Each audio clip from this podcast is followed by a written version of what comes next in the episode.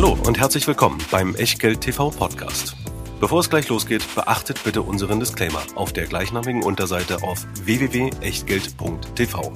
Auf die Inhalte dieses Disclaimers wird zu Beginn einer jeden Sendung explizit eingegangen. Und nun viel Spaß und gute Unterhaltung mit Tobias Kramer und Christian W. Röhl. Herzlich willkommen aus Berlin, herzlich willkommen bei Echtgeld TV 1, 2 oder? 3. Richtig. Wir heißen euch willkommen, wir, das sind wie immer. Und jetzt können wir auch sagen, seit abgeschlossenen fast abgeschlossenen zwei Jahren Christian Viröl Und Tobias Kramer. und wir legen los mit dem, also mit, mit einer Fortsetzung, Ausbaustufe, wie auch immer, was wir schon mal gemacht haben. Wir haben das Just One genannt, wir haben dann Just One 2 gemacht und diesmal haben wir 1, 2 oder 3, weil wir nur dieses Just One-Thema eben nicht machen wollten, sondern was mit ETFs. Genau, es ging einfach mal darum, die Frage zu beantworten, wenn ich denn jetzt Geld anlegen möchte, ohne mich allzu viel in Details der Analyse von Einzelaktien einzuarbeiten, wenn ich jetzt nicht viele aktiv gemanagte Fonds vergleichen möchte, sondern einfach mit gutem Gewissen mal langfristig Geld anlegen oder sparen möchte, wie geht das denn effizient? Dazu drei Vorschläge von uns mit insgesamt sechs ETFs und wie immer gilt natürlich auch dafür, das ist keine Aufforderung zum Kauf oder Verkauf von Wertpapieren, das ist keine Anlageberatung, keine Rechtsberatung, keine Steuerberatung, sondern es sind einfach unsere Meinungen basierend auf dem, was wir fürs eigene Depot umsetzen. Was ihr draus macht, ist euer Ding. Dafür haftet ihr natürlich selbst. Wir können dafür weder Gewähr noch Haftung übernehmen, weder für das, was ihr draus macht oder eben nicht macht, noch für Richtigkeit, Aktualität und Vollständigkeit der Unterlagen, die ihr übrigens auch wieder dieses Mal in der Echtgeld TV Lounge findet und natürlich sehr gerne teilen könnt und dürft.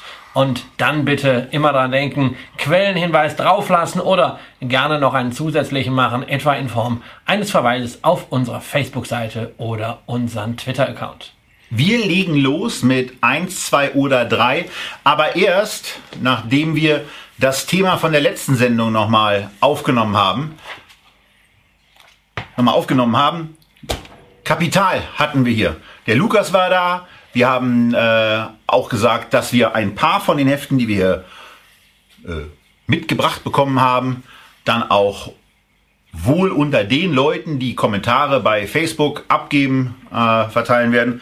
Und erwischt hat es Timo Meyer, Sladan Gru, Andreas Paralis, Florian Pfeiffer und Stefan Wilimski, der eine interessante Ergänzung noch mit da reingebracht hat, nämlich die Anregung gebracht hat, bitte verlost auch noch den alten Louis Vuitton Geldbeutel von Christian mit dazu. Nein, also das ist für mich ein so hoher idealer Wert, den werde ich nicht verlosen. So, nicht mal versteigern. Nein. Ähm, und damit hätten wir das auch geklärt. Damit kann diese Kapitalausgabe auch zur Seite.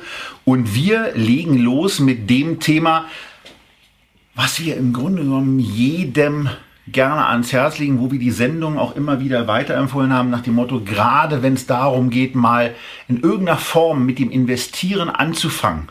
Wie kann man das eigentlich möglichst einfach machen? Und eine Möglichkeit, das sehr, sehr einfach zu machen, die geht mit der Urfirma von den Produkten, die wir jetzt besprechen, ETFs, Exchange Traded Funds, Börsen, gehandelte Investmentfonds. Und das Produkt, was wir uns hier angucken wollen, kommt aus dem Hause Vanguard, hat den kryptischen Namen FTSE All, also FTSE All World, gesprochen FTSE All World und ist ein sehr, sehr breit investierender Fonds mit 3267 Einzeltiteln, die er enthält. Ja, das ist sozusagen der gesamte Aktienmarkt oder das, was halbwegs ordentlich investierbar ist. Und das ist auch jetzt gar nicht so wichtig. Ist es ein ETF? Was steckt jetzt genau dahinter? Wie wird der jetzt genau kreiert? Was ist Vanguard? Was ist ein Index? Sondern es ist einfach ein großer Pool, in dem die wichtigsten Unternehmen der Welt, so sie denn börsennotiert sind, drinstecken. Und zwar die wichtigsten entschieden nach Marktkapitalisierung, also letztendlich nach ihrer Größe an der Börse und nicht die wichtigsten 100, die wichtigsten 1000, sondern die wichtigsten 3200 quer durch alle Länder. Natürlich angefangen bei den USA, dann mit dabei Japan, die zweitgrößte Volkswirtschaft. Ja, Deutschland nur auf Platz 7 im FTSE All World, denn wir sind zwar eine große Volkswirtschaft, aber ein relativ unterentwickelter Aktienmarkt. Insofern Großbritannien, China und Frankreich sind deutlich größer, haben deswegen auch mehr Einfluss auf diesen Index. Aber es ist letztendlich die ganze Welt der Börse in einem einzigen Wertpapier. Und bevor ihr jetzt nachfragt, ja, aber da gibt es doch auch noch den und das und jenes, das stimmt. Das stimmt. Wir haben uns jetzt für diese Sendung hierfür entschieden. MSCI World ist im Echtgeldporträt schon mit eingeblendet. Das ist ein anderes Konstrukt, äh, was wir auch schon vorgestellt hatten. Da gibt's auch noch eine, eine, eine, andere Form mit All Countries. Das entspricht in ungefährer Form diesem All-World-Ansatz. Ja, die dann gibt es Nuancen. Fonds da drauf auf genau, All World. Die sich Nuancen unterscheiden. Ja, und ihr werdet, wenn ihr jetzt im Bekanntenkreis sagt, Mensch, ich habe jetzt auf Echtgeld gesehen, das Basisinvestment FTSE All World, da werdet ihr sicher einen haben. Nee, also auf keinen ich Fall. Ich habe da noch eine Idee, da gibt es auch einen All World, der ist viel billiger und der hat in den letzten drei Jahren einen Tracking-Error gehabt, der war nur 0,1% weniger. Aber viel billiger wird nicht gehen. Ja, ja, die Frage, was man jetzt als billig nimmt, die Gesamtkosten, den Tracking oder sonst was. Ja, mein Gott den wirklich billigsten, günstigsten, allerbesten ETF auf diesen einen Index zu finden, tja, das ist eine Herausforderung. Vor allen Dingen kann sich das jede Woche ändern. Ihr sollt aber nicht jede Woche euer Depot umstellen.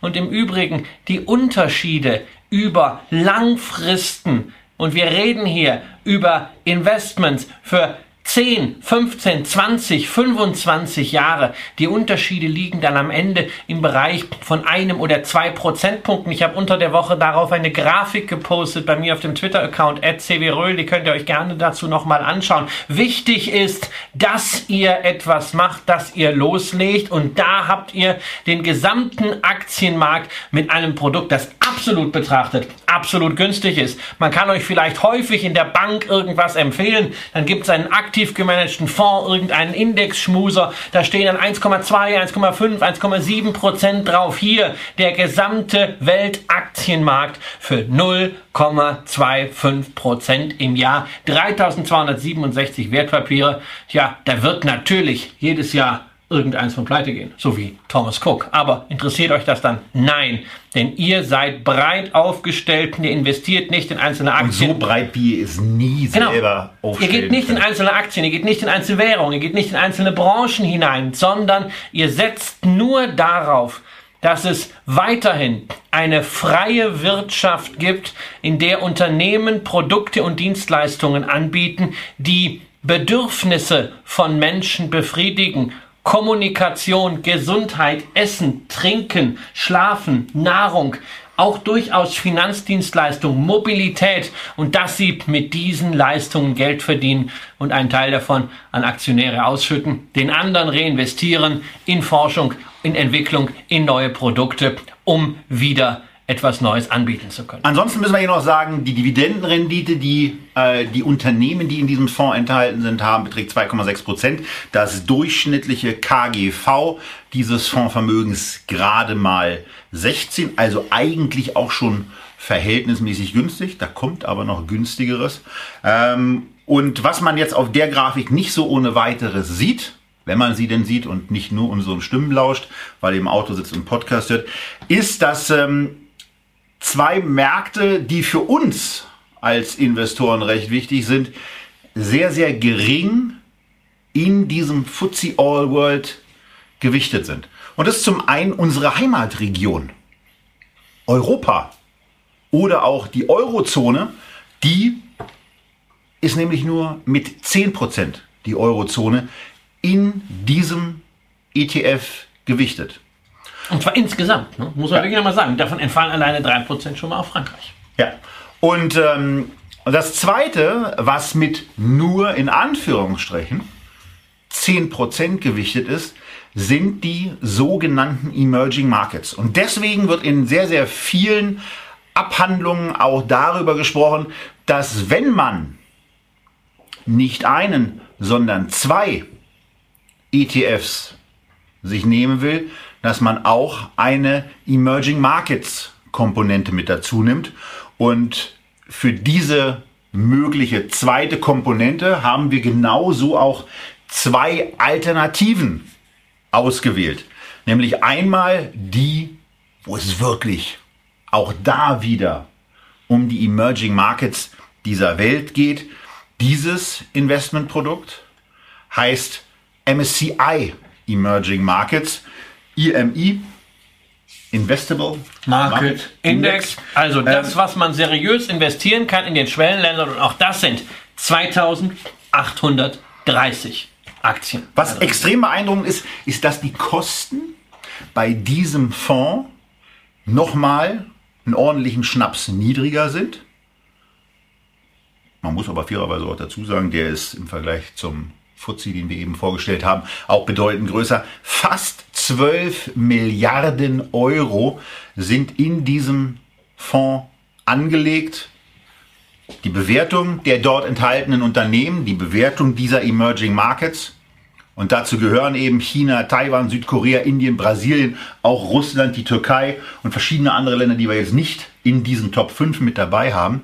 Wenn wir dazu, das durchschnittliche KGV ist hier 13,2, also so knappe 20 Prozent günstiger als was eben bei dem All World gesehen haben, der eben auch in den, in den entwickelten Märkten schwerpunktmäßig investiert. Ja, man muss allerdings auch dazu sagen, wenn man jetzt mal auf die Wertentwicklung schaut, in den letzten zehn Jahren nach dem Ende der Finanzkrise waren Emerging Markets kein sonderlich gutes Investment. Also man hat nicht damit Geld verloren, allerdings die Schwellenländer deutlich hinter dem ja von den USA, dem besten Aktienmarkt der letzten zehn Jahre, dominierten All-World-Index. Ja.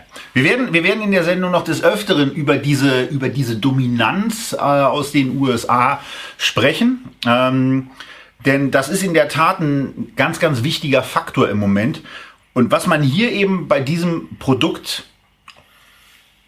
der ja nur, oder das ja nur ein Markt widerspiegelt, erkennen kann, ist, dass es in der Tat in den letzten elf Jahren nicht so richtig gut, nicht vergleichbar gut funktioniert hat. Ja, man hat eine Wertentwicklung realisieren können, aber man blieb eben deutlich hinter der, hinter der Weltaktienentwicklung zurück. Die aber, und das sei eben auch immer noch mal hervorgehoben, wenn wir über den FTSE All World reden, zu 55 Prozent vom US-amerikanischen Aktienmarkt zum einen abhängt. Und beim US-amerikanischen Aktienmarkt ist ja für uns Europäer auch noch eine zweite Sache relativ wichtig. Ja, natürlich der US-Dollar. Der US-Dollar hat sich hervorragend entwickelt aus der Sicht eines Euro-Investors. Gerade, eine sehr, sehr, gerade seit 2008. Ja, natürlich, eine sehr, sehr starke Währung. Ja, je weniger Vertrauen man hatte, in den Euro, umso stärker wurde der Dollar gekauft. Jetzt ist immer die Frage, ist der Dollar denn wirklich stark? Naja, das ist überhaupt nicht die Frage. Der Euro ist schwach.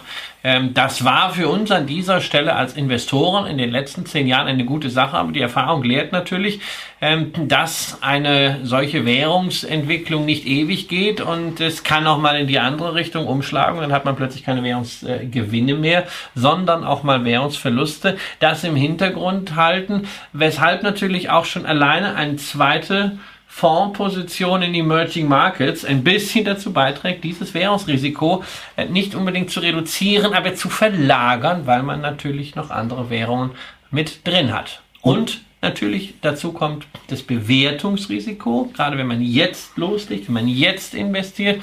Emerging Markets sind wegen dieses Abstands eben deutlich günstiger bewertet als der Emerge, als der äh, FTSE All World, was natürlich auch ganz klar Gründe hat. So. Und bei so einer Geschichte muss man sich dann eben entscheiden, will man diese Emerging Markets in der allumfassenden Form haben, äh, wie wir sie mit dem MSCI Emerging Markets haben, oder möchte man das Ganze vielleicht ein bisschen konzentrierter haben. Und zwar auf die Region, die gerade auch aus der Perspektive Deutschlands als Exportnation ähm, in den letzten Jahren massiv an Bedeutung gewonnen hat. Da gucken wir nach China und da gucken wir um die Länder um China herum und sind dann eben in Asien. Und deswegen ist der zweite Emerging Markets Ansatz, den wir hier vorstellen wollen, eben der auf den MSCI Emerging Markets Asia von Spider. Ja, und da haben wir die Situation im großen Emerging Markets Index. 71 Prozent sind sowieso in Asien. Ja. Der Rest,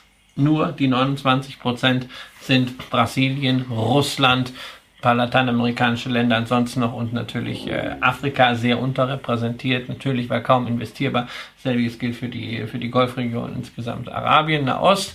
Ähm, hier nehmen wir jetzt diese 71 Prozent raus. Das heißt, die Größenverhältnisse bleiben dieselbe. China ist natürlich nach wie vor dominant jetzt mit 38 Prozent hier drin. Wenn wir dann noch Hongkong dazu nehmen, wenn wir Taiwan dazu nehmen, ja, dann sind wir hier bei über 50 Prozent China. Und es ist letztendlich eine Frage des persönlichen Geschmacks. Genau. Ob man an dieser Stelle sagt, ich möchte insgesamt alle Emerging Markets dabei haben, finde zum Beispiel auch ganz spannend 7,5 Prozent in Brasilien zu haben, bisschen in Russland, insbesondere zum Beispiel mit Blick auf Rohstoffe, sind sehr rohstoffreiche Länder, die natürlich entsprechend profitieren, wenn Rohstoffpreise steigen, entsprechend Probleme kriegen, wenn Rohstoffpreise fallen. Das haben wir zu Zeiten der Finanzkrise zur Genüge gesehen. Oder möchte ich einmal sagen, na, also ich möchte dort sein, wo sicherlich das meiste Wachstum sein wird, auch der Aufstieg zur Mittelschicht am stärksten sich niederschlagen wird. Dann braucht man die Emerging Markets in Asien und dann ist man mit China, Indien, Südkorea auch noch dabei am besten gefahren. So. Und äh, was, was bei, so einer, bei so einer Geschichte dann eben auch wichtig ist, es ist ja keine Entscheidung im Zweifelsfall für immer. Uns geht es ja vor allen Dingen darum, einen Strauß hier zu präsentieren, den wir für sehr, sehr gut als Basisinvestment halten und wo man dann durch weiteres Verfolgen unserer Sendung auch noch Ergänzungen kennenlernt. Wenn ihr das tun wollt, dann schaut mal bei den YouTube-Videos oder auch bei den Podcast-Aufzeichnungen nach den Emerging Markets Wiedergaben. Da haben wir zwei Sendungen zu gemacht. Eine in Form eines Interviews mit Karl Pilny und eine zweite Sendung, wo wir dann aus unserer Sicht geeignete Produkte da nochmal darauf bezogen haben. Aber bei 1, 2 oder 3 soll es ja vor allen Dingen darum gehen, dass man sich fokussiert und einen von den zwei jetzt vorgestellten Emerging Markets Ansätzen als Ergänzung für den zu Beginn vorgestellten FTSE-Ansatz verwendet. Wobei man natürlich auch da immer wieder diskutieren kann, äh, bei Emerging Markets, gerade in Asien, was ist denn da eigentlich noch Schwellenland? Ne? Also äh, in China ist es sicherlich in der Breite so äh, Schwellenland, aber wenn ich mir sehe, dass man in diesem Keine vernünftigen Flughäfen da, ne? in dieser Schwell in diesem Schwellenland ist man in der Lage innerhalb äh, von von sechs Jahren einen, einen Flughafen vier. Äh, vier mal eben einen Flughafen zu bauen. Da kriegt man hier in Berlin nicht mal eine Brandschutzanlage angeschlossen. Ähm, Südkorea ist auch so ein Thema. Ja, Südkorea ist die siebtgrößte Exportnation der Welt. Ist das noch ein Emerging Market? Ja. Naja, auch wenn Südkoreaner nach Deutschland kommen und dann diese Internetgeschwindigkeit hier sehen, sie fragen sich auch. Die denken, okay, genau, genau. Deshalb ist das alles die, äh, ähm, eine, ähm, eine Frage der Definition. Fakt ist, man hat entweder Asien pur oder Länder, die definitiv nicht etabliertes Europa, definitiv nicht USA sind, also äh, nicht die in Anführungszeichen ganz alte Welt, sondern das, wo die Zukunft ist, wo das Wachstum liegt. Ein Thema sollten wir auch ansprechen, weil es gerade in der Live-Sendung als Fragen immer wieder kommt.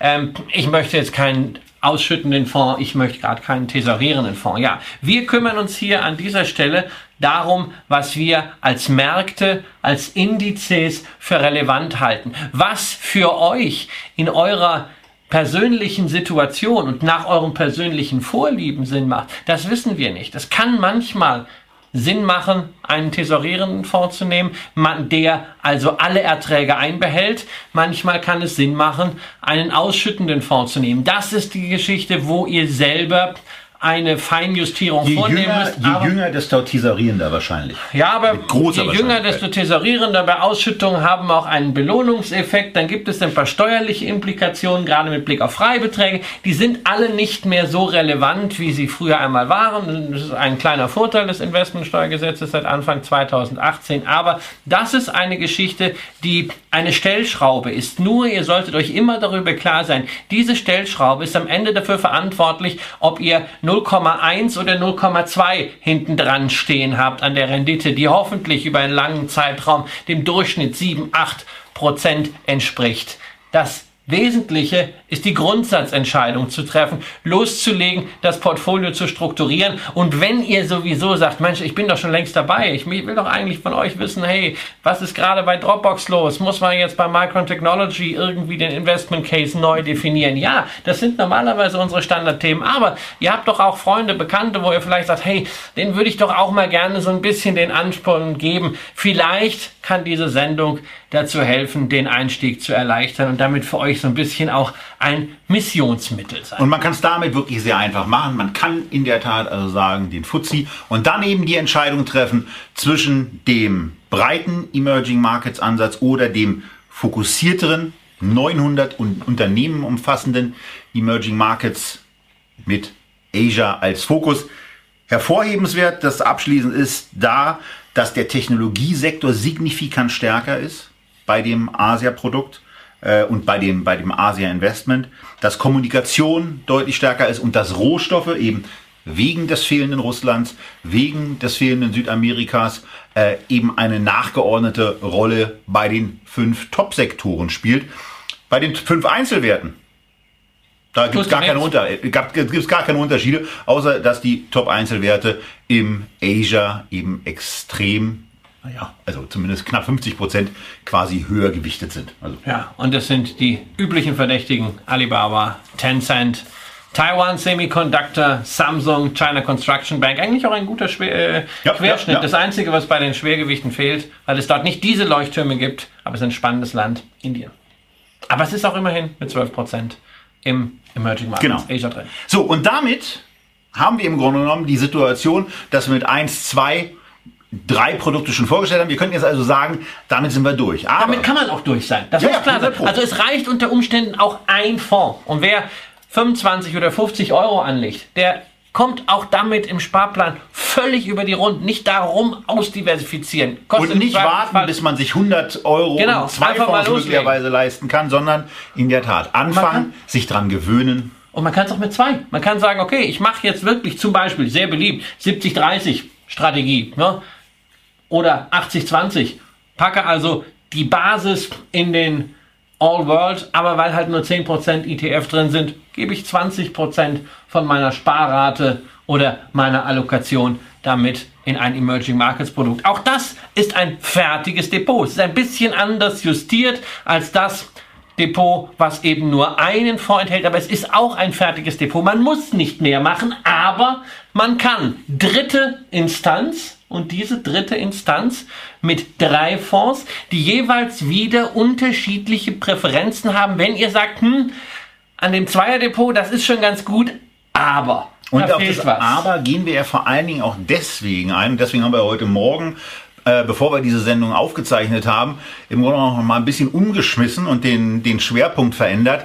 Denn diese Dollar-Komponente, auf die wir jetzt schon ein paar Mal eingegangen sind, die ist ähm, schon so ein, so ein Performance- und Wertentwicklungs-Damoklesschwert, äh, was über der eigenen Wertentwicklung und damit auch der eigenen Entspanntheit ähm, hängt. Denn der, der US-Dollar profitiert natürlich im Moment davon, dass in den USA noch Zinsen gezahlt werden. Aber wenn man sich Kaufkraftvergleiche anguckt, dann steht er eben bedeutend anders in der 1,30er Region und nicht bei 1,10. Und irgendwann wir, die, wir haben es schon gesagt, die Preise schwanken eben immer um faire Werte herum. Und das kann auch sehr, sehr lange dauern. Das kann auch noch zehn Jahre so weitergehen. Ja, ja, ähm, aber das wissen wir dummerweise Deshalb, nicht. deshalb wenn, wir, wenn wir sagen, wir haben noch Platz und wir können Diversifikationspotenziale nutzen, wir können noch ein bisschen streuen und damit versuchen, wieder ein Risiko zu eliminieren, dann kann es ein Thema sein zu sagen, hey, wir wollen ein bisschen was vom Währungsrisiko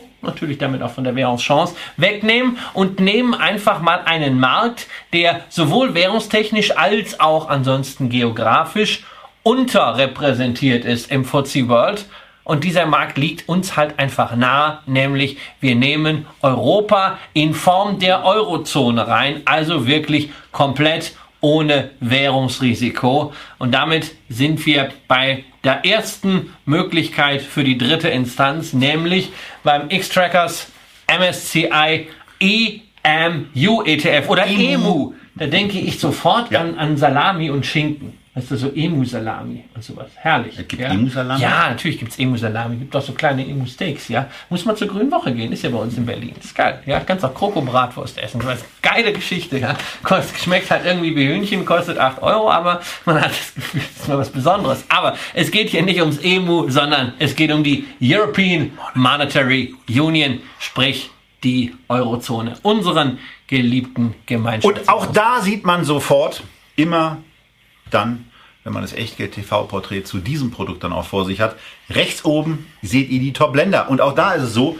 Frankreich, die große Nation, ist auch die große Nation in diesem Fonds und ja. in diesem Markt. 34,6 Prozent im Moment und Deutschland 26,3. Hatten wir letztens wieder mit äh, Lukas Czalek zum Thema Aktien fürs Leben. Ja, Frankreich ist halt das Land der nationalen Champions. Da sind Großkonzerne. Wenn wir unter die Top 5 äh, schauen, haben wir total Louis Vuitton und Sanofi, drei Franzosen mit dabei, und aber nur einen deutschen SAP. Naja, und der wurde jetzt nicht von der Regierung irgendwie mit kreiert und geschützt, so wie beispielsweise eine Sanofi und eine Total, sondern ähm, da ist man fast der Meinung, äh, die haben es trotz der Technologiefeindlichkeit in diesem Land geschafft, ein Weltkonzern zu werden. Ja.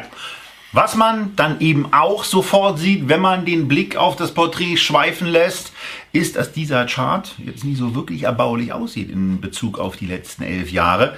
Denn äh, gegenüber dem FTSE All World, den wir hier ja schon vorgestellt haben, ist der Performance-Nachteil beachtlich. Aus 100 Euro wurden im X-Trackers MSCI EMU oder EMU etwa 125 Euro. Und aus den gleichen 100 Euro, wenn Sie in den FTSE All World investiert waren, über 220 Euro. Also eine bedeutende Outperformance, die immer wieder einen wesentlichen Grund auch in der sehr, sehr starken Währungsentwicklung des US-Dollars hatten in den letzten zehn Jahren.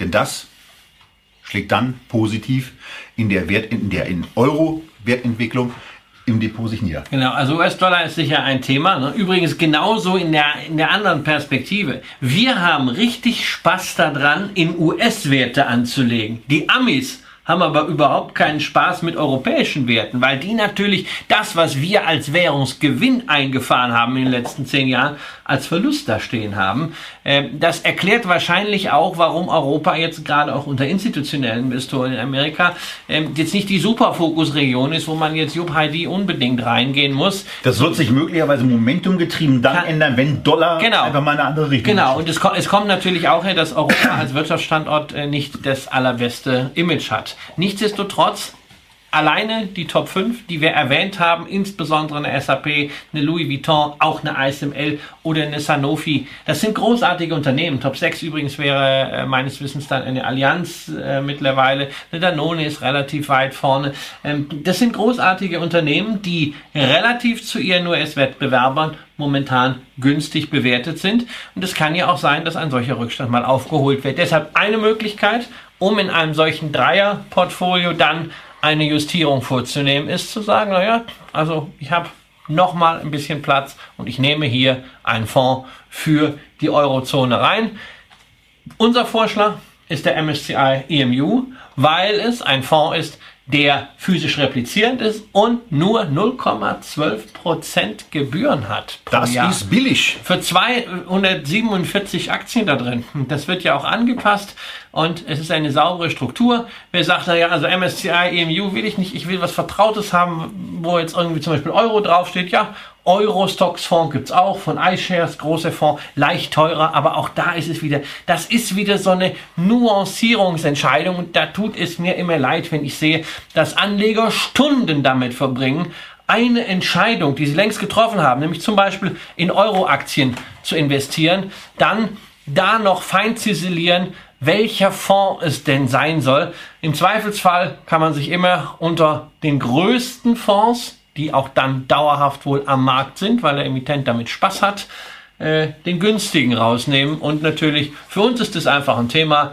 Wir mögen physisch replizierende. Und dieses, dieses permanente äh, Optimieren ist eben dann auch so, da geht es manchmal um den Gegenwert äh, im Monat, manchmal auch im Jahr äh, von einer Bratwurst und ihr, geht ja dann auch nicht irgendwie äh, bei, einem, bei einem Weihnachtsmarkt erstmal an zwölf Bratwurstständen vorbei und guckt, wo die so am günstigsten aussehen. Wenn ihr Hunger auf Bratwurst habt, dann wird die gegessen und dann macht sie. So, wir, wir sind eine interaktive Sendung. Fragt gerade einer, wieso Eurozone und nicht Europa? Naja, weil ähm, in, dem, in, in, Teilbereichen dessen sind eben auch äh, Unternehmen drin, ähm, die man dann in einem, in einem Oil World beispielsweise mit drin hat und wo wir eben dann zusätzlich dieses Währungsthema wieder haben. Und wir haben hier gesagt, wir wollen jetzt erstmal haben, wo wir dieses Währungsrisiko als zusätzlichen äh, Faktor mit draußen haben wollen. Dadurch haben wir keine Schweiz mit drin, dadurch haben wir die britischen Unternehmen nicht mit drin. Ähm, auch im Norden Europas fliegt logischerweise das eine oder andere nicht mit ins Fondsvermögen mit rein. Aber wenn ihr jetzt an der Stelle sagt, hey, mir ist jetzt Währung nicht so wichtig, sondern ich möchte einfach Europa insgesamt haben, weil ich der Meinung bin, das ist halt äh, doch, auch wenn alle was anderes behaupten, irgendwie ein Wirtschaftsraum, den ich so abdecken möchte. Hey, es spricht nichts dagegen, einen Stock 600 oder ein MSCI Europe stattdessen zu nehmen. Unser Vorschlag an dieser Stelle, weil wir es eben nicht ausufern wollen und es ganz klar fokussieren auf ein Motiv hier, nämlich Währungsrisiko etwas runterfahren, ist eben der MSCI EMU. Und so ganz ohne Währungsrisiko geht's ja dann doch nicht. Und wenn wir das schon mit reinnehmen und wenn wir dann auch wieder auf den Dollarraum gehen, dann können wir auch einen der absoluten Highflyer mit reinnehmen. Dann gehen wir in die USA. Wir orientieren uns dann aber nicht auf diese Standardwerte wie den S&P 500 oder sehr viel marktbreitere Indizes, sondern wir gehen auf den absoluten Top-Index was auch Performances anbelangt. Wir gehen auf den Nasdaq 100, der sich in den letzten Jahren einfach brutal gut entwickelt hat und auch bei langfristigen äh, Anschauungen ähm, alles andere extrem deutlich, auch wieder ein Euro, aber da sind auch die absoluten Werte wirklich sehr gut, outperformed hat. Von daher ist es hier der Invesco Nasdaq 100 um das Thema Amerika eben auch mit anzudecken. Und da geht es eben nicht nur um diese ganze Technologiegeschichte, sondern da geht es um Wachstum.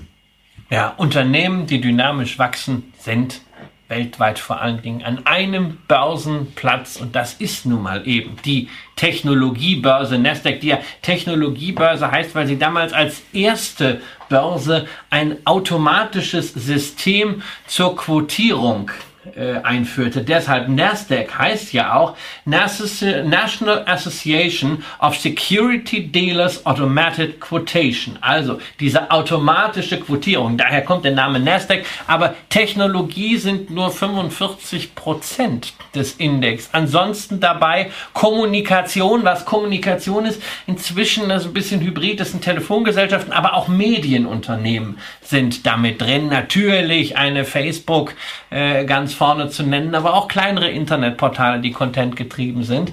Dann Konsum ist ein wichtiges Thema in Summe zyklischer und nicht zyklischer über 20 Prozent. Der bekannteste Vertreter der Konsumbranche, der drinne ist, ist natürlich Pepsi, sowie auch Amazon übrigens. Ja, Pepsi, Pepsi war schon wirkliche Überraschung dann. Und also. dann haben wir auch dabei das große Thema Biotechnologie, Healthcare, Gesundheit, immerhin knapp 10 Prozent, die hier mit dabei sind. Das sind die Unternehmen, wo man sagt, na, das ist, da sind die Hoffnungsträger von morgen dabei. Unternehmen, die es wirklich auch schaffen, mit 25 Prozent 20 Prozent, 15 Prozent, wir haben viele in unseren Feedback-Sendungen vorgestellt, zu wachsen. So auch zum Beispiel ein auch absolutes Schwergewicht ist immer noch wirklich wachstumsstark, so wachstumsstark, dass sie bei unserer Ten-Bagger-Sendung auch in die Liste der Kandidaten nochmal mit hereingekommen ist, was uns in der Tat erstaunt hat. Amazon drittschwerster Wert mit 9,3 Prozent gewichtet, wie auch die vier Top-Werte in diesem Fonds 40 Prozent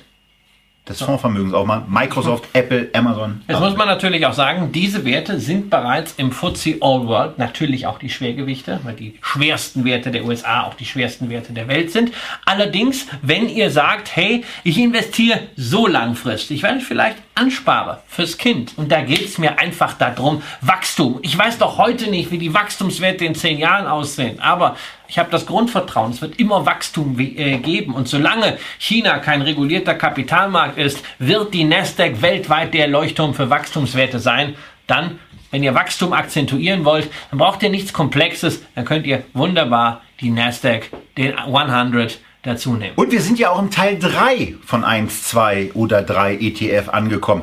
1 und 2 waren die beiden Bausteine für einen bis zwei ETFs, wo ihr beim Baustein 1 eben einen auswählen, aus dem Baustein 2 einen der zwei vorgestellten, um sie dann mit dem FTSE All World zusammenzupacken. Jetzt sind wir im Baustein 3 und da geht es im Grunde genommen eher darum zu gucken, kriegt man eine Komposition eigentlich auch für sich selber hin nach eigenem Ermessen, wo man ja. zum Beispiel sagt, ich mache 50 Prozent in meinem Währungsraum, weil ich mich da einfach am heimischsten fühle und mir dieses Dollarrisiko so ein bisschen merkwürdig vorkommt. Ich packe aber trotzdem 25 Prozent in diese amerikanischen Werte und halte mal 25 Prozent noch dafür trocken für das, was ja gleich auch noch kommt.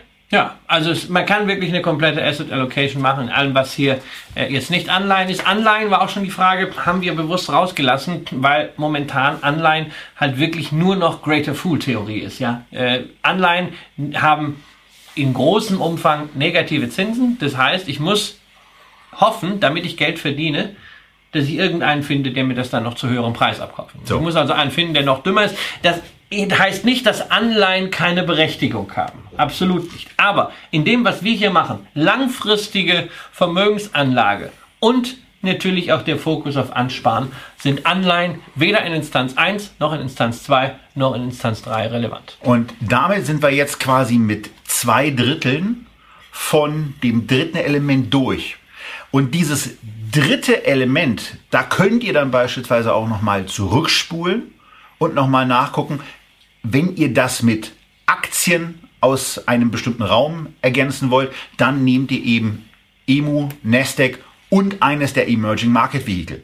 Aber es gibt auch ein Investmentthema, was in den ja, was eigentlich schon immer eine, eine hohe und gewisse Popularität hatte und auch immer noch hat, was wir hier eben als zusätzlichen Baustein auch noch mit integrieren wollten. Da könnt ihr das natürlich im Zweifelsfall auch so machen, dass ihr diese Produkte, die wir gefunden haben, in ganz eigenen Kombinationen zusammenstellt. Aber wir wollten auch noch auf einen Markt eingehen, der sich mit Immobilien beschäftigt. Und dazu stellen wir zum wiederholten Mal bei Echtgeld TV den iShares Developed Markets Property Yield ETF vor, Christian, der dein Schwerpunktinvestment im Immobilienbereich darstellt. Ja, also ich bin ja bei, bei Immobilien jetzt nicht so derjenige, der sich da ähm, intensiv mit Einzelaktien beschäftigt, sondern ähm, ich habe mit Immobilien ansonsten schon genug zu tun und äh, das wollte ich einfach mal äh, damals, als ich mein äh, Portfolio in der Basis gemacht habe, äh, sehr effizient und äh, so, dass ich mich überhaupt nicht damit auseinandersetzen muss, lösen und zwar vor allem weltweit.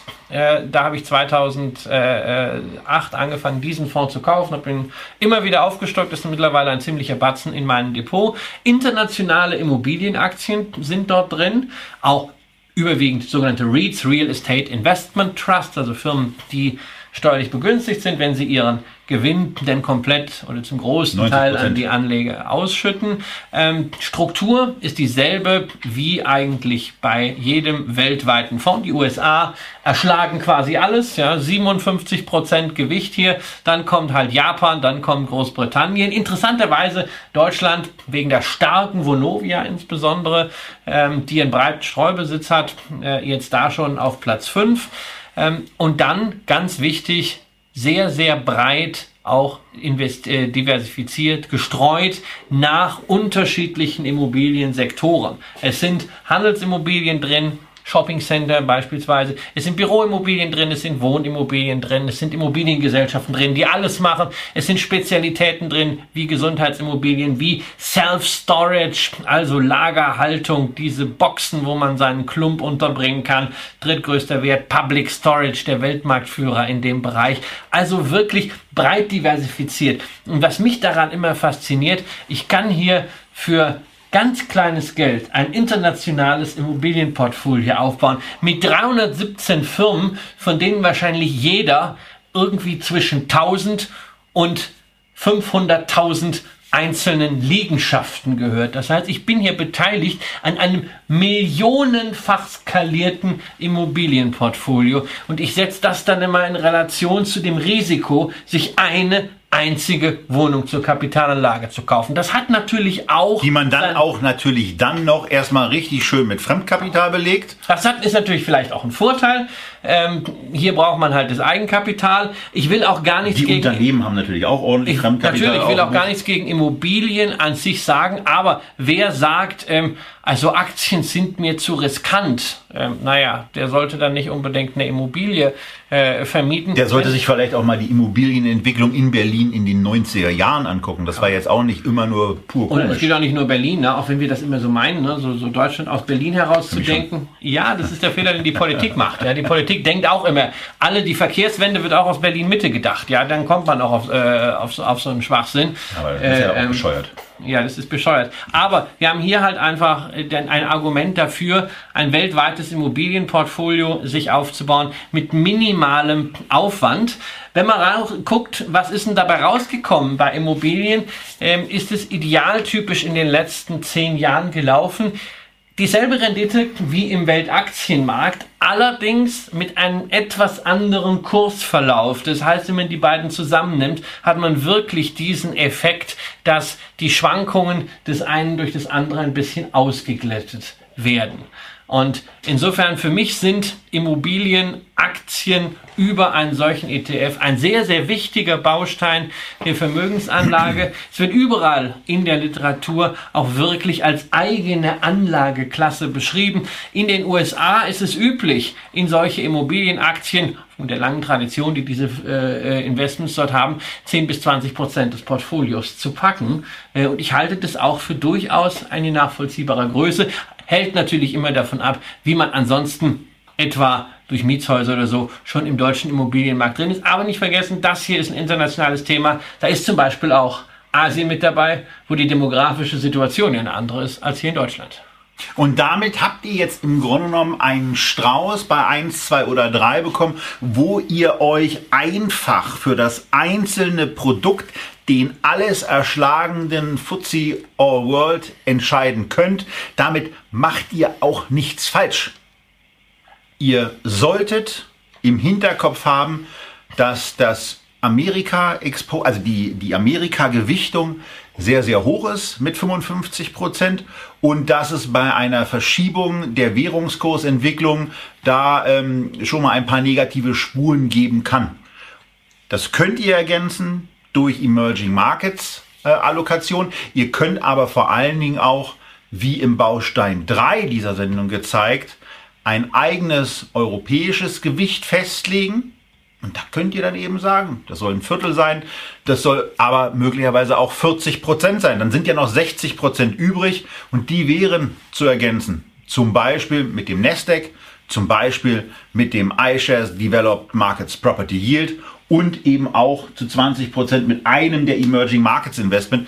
Das liegt mir schon immer persönlich ein bisschen am Herzen. Aber es ist im Zweifelsfall immer eure Entscheidung. Und damit kommen wir zu einem ganz, ganz wichtigen Punkt, den wir hier in dieser Sendung schon mehrfach hatten und den wir uns vor dem Hintergrund, dass wir das schon mehrfach hier auch hatten, erlaubt haben, mal in ein fünfartikeliges Investment Grundgesetz zu formulieren, äh, durch das wir euch jetzt in, in diesen fünf Artikeln durchführen wollen. Die sind zum Verinnerlichen, die sind vor allen Dingen auch zum Umsetzen und die sind zum immer wieder Vorholen.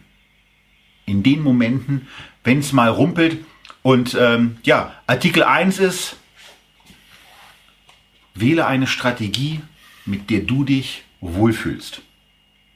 Ja, also nicht einfach losinvestieren, sondern zunächst mal überlegen, was will man, was sind die Ziele, wie viel Zeit hat man auch für die Strategie, braucht man das Geld in drei Jahren, wenn man sich ein neues Auto kaufen will.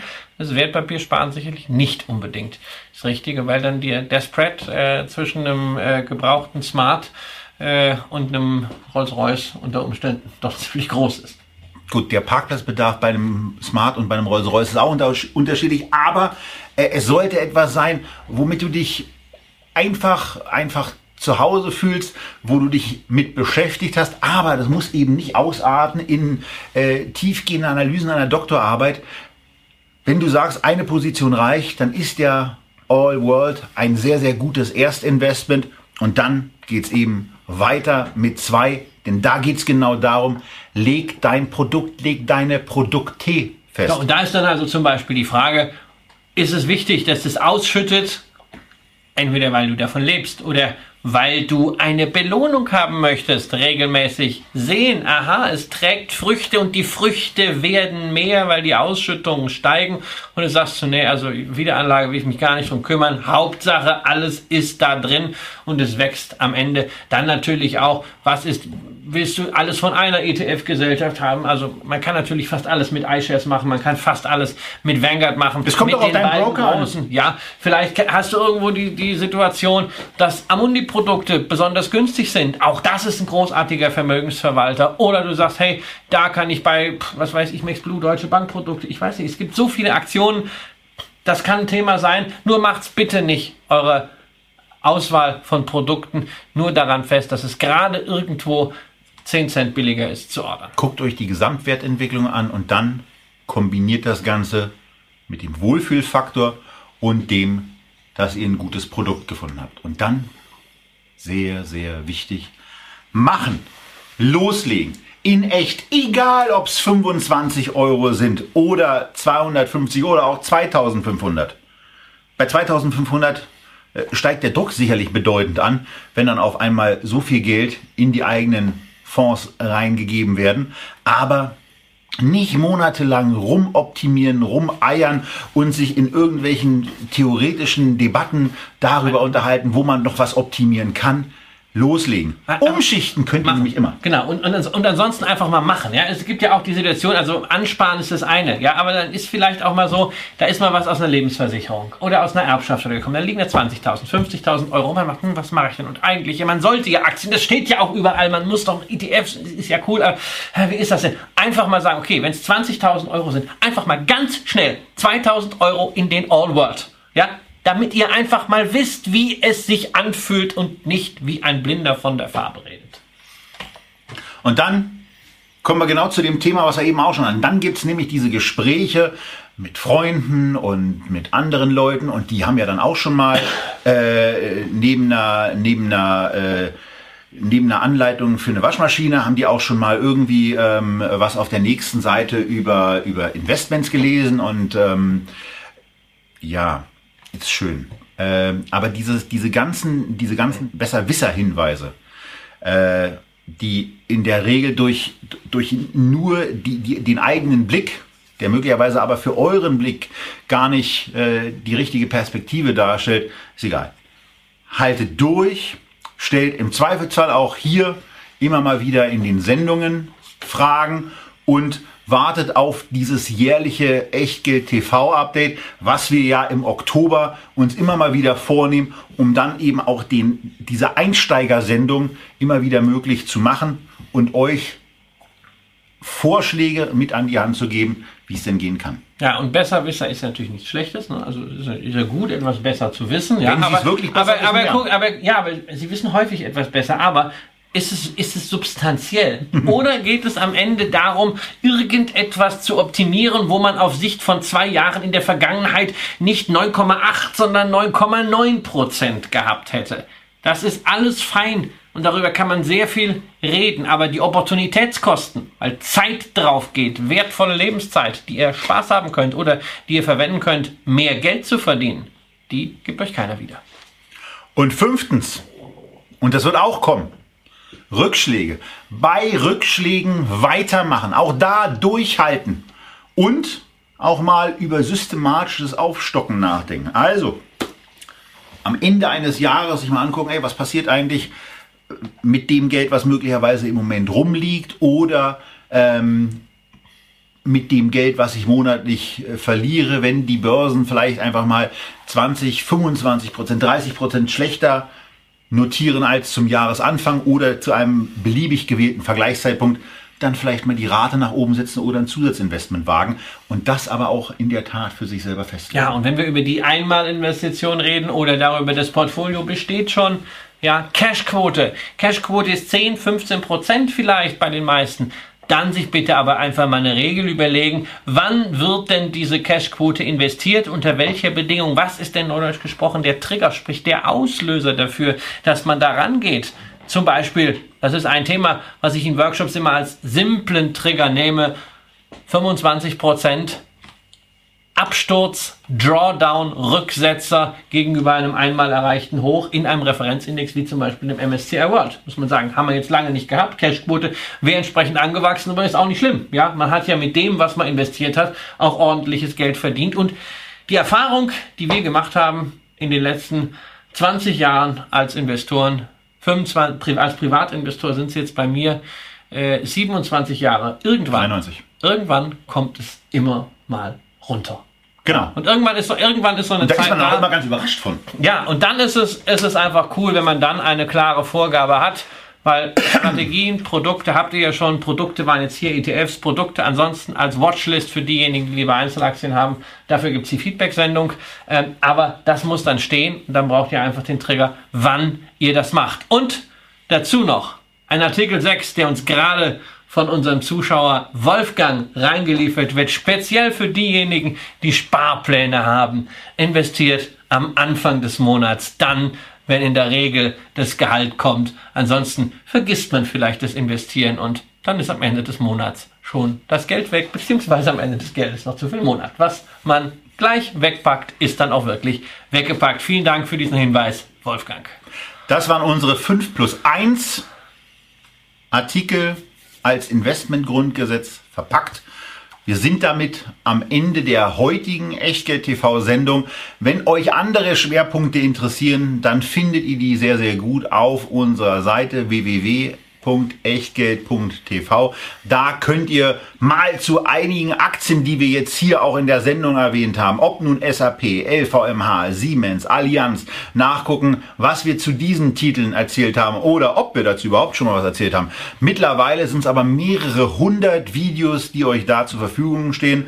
Ans Herz gelegt sei euch auch die alte Sendung von Just One, Just One 2, die ETF-Sparplansendung, die gerade für Einsteiger äh, auch bleibendes Wissen bereithält. Und äh, so werdet ihr an der einen oder anderen Stelle vielleicht auf zusätzliche Themen kommen. Wenn ihr Mitglieder in der Echtgeld TV Lounge seid, könnt ihr euch alle Unterlagen, die wir dazu bisher produziert haben, kostenfrei herunterladen und euch auch begleiten zu den Videos oder zu den Podcasts, als die ihr es auch hören könnt. Viele Sendungen dann eben auch nochmal zu Gemüte führen. Wir sagen an dieser Stelle Danke fürs heutige Zuschauen, wünschen Christian jetzt erstmal einen schönen Urlaub ähm, und sagen bis zum nächsten Mal aus Berlin.